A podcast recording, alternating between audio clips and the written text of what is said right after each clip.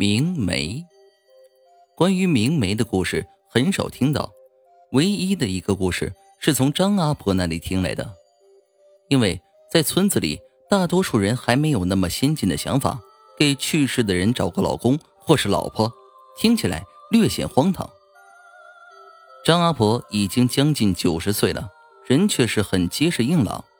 老人一生只有一个儿子，带着自己的儿孙生活在城里。张阿婆一个人习惯了，所以一直不愿跟着孩子去城里过活，一个人生活在农村的老院子里。老人很喜欢给我们这些孩子讲故事，那些神了怪了的故事，常常把孩子们吓得一副害怕却又想听的表情。张阿婆就会笑笑说道：“怕啥？都是假的，哄你们玩的。”后来长大了，我也随着家人搬到了城里，只有假期。会回到村子小住，每次回村也都还会到张阿婆那儿坐坐，听她讲讲故事，也给她讲讲自己在网上看到的灵异故事。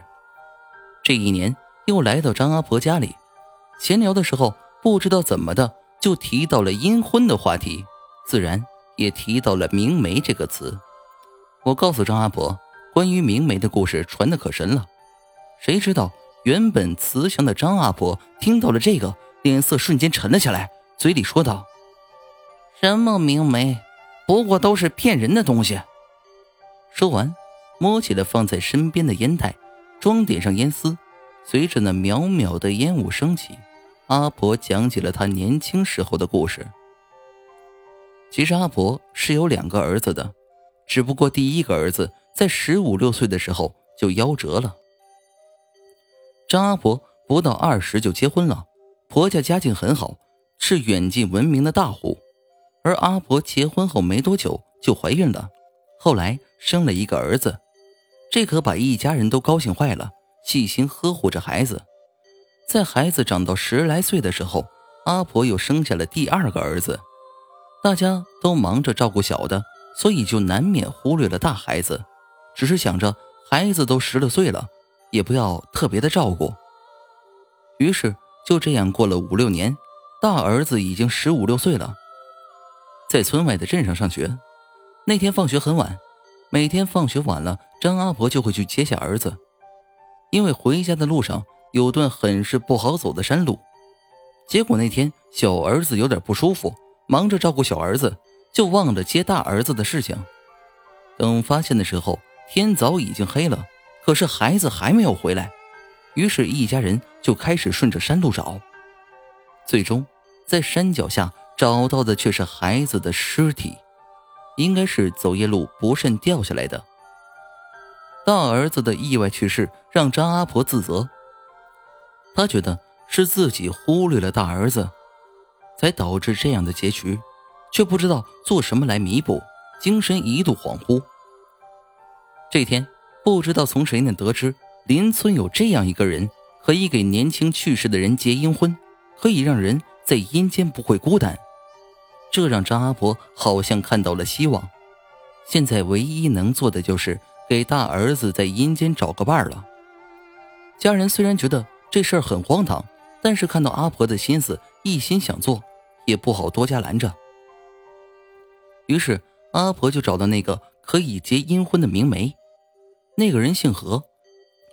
原本不过是一个不学无术的人，不过一次机缘巧合的机会，给两个大户人家牵线结了个阴婚，误打误撞的结果还不错，因此不光得了一大笔介绍费，还慢慢的出了名。毕竟在山村里面能接受这个的人还不少，所以他就本着来一个就要赚一笔的态度。他自然是知道张阿婆家的情况，钱肯定会不少给，他自然。也不会放过这个机会，满口答应，并开口要了不菲的介绍费。张阿婆当时已经被自责冲昏了头脑，哪有不应的道理？一应事情就交由他去办了。大约过了十几天，这姓何的人来到阿婆家，跟阿婆说事情已经办好了，还煞有介事的拿出了女方的生辰八字，说是和阿婆的大儿子最合适。阿婆对这些事情是一点也不懂，看人家这么快就给自己儿子找到了伴儿，自然就是想早日成亲，也好早日安心。具体的事情也都交于那姓何的办呢。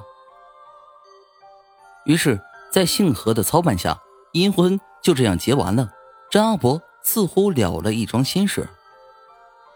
可谁知道，没过多久，张阿婆就都梦到大儿子在梦里哭诉，责问母亲为什么要把一个恶妇送来和自己一起。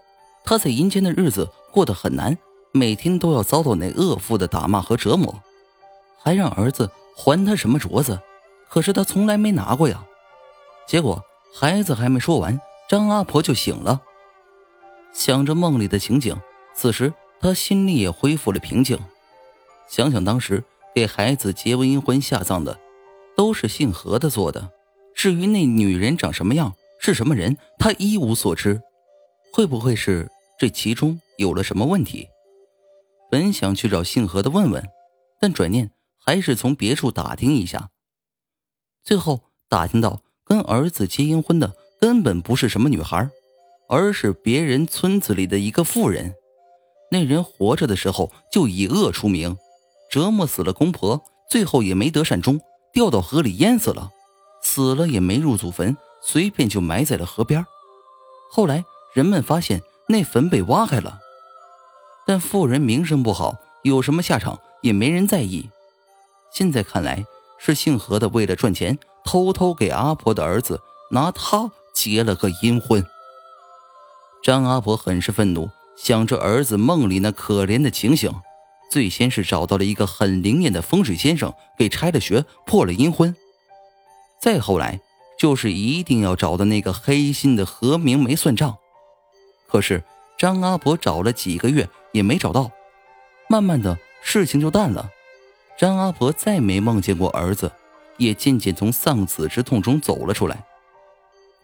大约又过了半年的时间，阿婆无意中路过邻村，听村边人议论，那个姓何的已经找到了，不过人已经死了，就死在当时埋恶妇的那个河边发现的时候。已经有些腐烂了，露出白骨的手里还拿着一个女人用的镯子。